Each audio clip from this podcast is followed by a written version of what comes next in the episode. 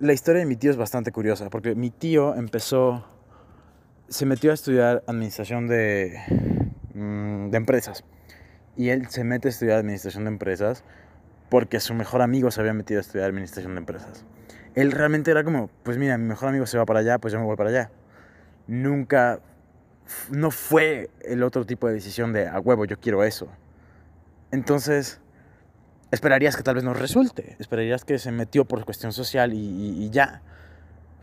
Ahorita mi tío es un gran, gran um, negociante, es una gran persona en un gran puesto de trabajo, en una gran, gran empresa. Y gana muy bien y, ¿sabes? La felicidad creo que es distinto, es como otro, otra línea, pero se ve que lo disfruta y se ve que, que tiene su vida bajo control. Y se metió porque su mejor amigo se metió.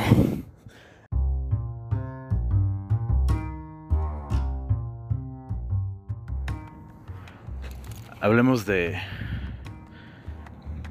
Hace unos días estaba hablando con, con mis tías y estamos hablando de que pues voy a entrar a psicología y todavía hay como esta conversación de pues de carrera, ¿no? De cuando se va a entrar a una carrera. Y me estaban diciendo que, que cómo sabía que esa era mi pasión, no sé. El punto es que llegamos a hablar de la pasión.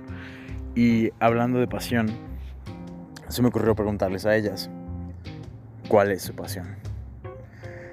Y después de titubear un poco, resulta que realmente no saben cuál es su pasión. Al menos dos de ellas, dos de las tías que tengo con las que estaba hablando. Y me, resultó bastante interesante porque tienen treinta y tantos, ¿vale? No son como muy grandes, pero creo que normalmente la conversación de cuál es tu pasión está más dirigida a los adolescentes, ¿no? Creo que es algo que se le pregunta muy constantemente a los adolescentes y a los veinteañeros, ¿no? Cuando estás justo en esa época donde vas a entrar a la universidad vas a tomar esta decisión de que vas a estudiar todo el resto de tu vida, ¿no? Pero cuando alguien de treinta y pico años te dice que realmente no sabe cuál es su pasión, creo que despierta bastantes cosas, bastantes luces dentro de, de mí, mínimo de mí. No sé, yo creo que despierta en todos, pero hablo por mí. Lo que a mí me despertó más fue que es impresionante como pues es, una conversación que está centrada en adolescentes. Creo que más bien el asunto de encontrar nuestra pasión tendría que ser una, una, una búsqueda de vida, una búsqueda de el resto de mi vida voy a buscar qué es mi pasión o tal vez lo voy a encontrar y tal vez va a cambiar, porque eso me pasó a mí. Cuando me metí a teatro empecé a, a pues me lancé a la piscina del teatro y realmente empecé a meterme a una cosa y a una gira y a producción y me, metí, me metí, me metí al punto en el que ya no hay vuelta atrás. Pero también creo que llegó un momento donde quería dar vuelta atrás y ahorita mismo no estoy actuando, no estoy como presente dentro del teatro, pero creo que ya no hay vuelta atrás, ¿no? Ya me metí demasiado. Ahora lo que quiero estudiar es psicología.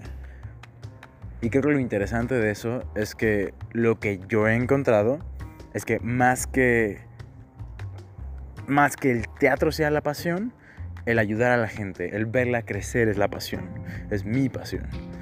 Y verla crecer implica utilizar distintas herramientas, distintos dispositivos. Y el teatro es uno de ellos. Para mí el teatro es contar una historia. Un ambiente controlado para contar una historia y hacer sentir a una persona una cosa. Para mí eso es el teatro. Por lo tanto, el teatro me puede servir porque es una gran herramienta. Ahora que estudié esa herramienta un poquito, voy a estudiar la psicología, que es el receptor, el donde va a entrar el mensaje, en la cabeza en la que va a llegar. Creo que sigo por mi pasión. Pero pienso en la cantidad de personas, la cantidad de chicos que tienen que entrar a la universidad y les están forzando a tomar una decisión de ya, ahorita, toma la decisión de qué vas a estudiar el resto de tu vida, qué vas a estudiar, qué vas a hacer el resto de tu vida.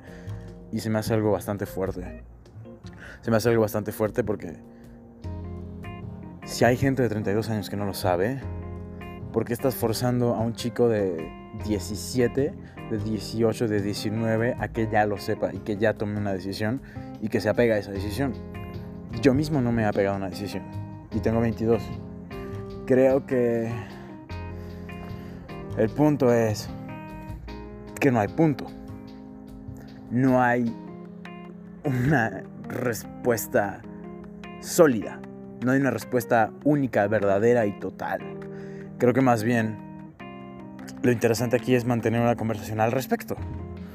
Porque nunca sabes. O sea, la historia de mi tío es bastante curiosa. Porque mi tío empezó. Se metió a estudiar administración de, mm, de empresas. Y él se mete a estudiar administración de empresas porque su mejor amigo se había metido a estudiar administración de empresas. Él realmente era como, pues mira, mi mejor amigo se va para allá, pues yo me voy para allá. Nunca, no fue el otro tipo de decisión de, a huevo, yo quiero eso. Entonces, esperarías que tal vez no resulte, esperarías que se metió por cuestión social y, ya. Ahorita mi tío es un gran, gran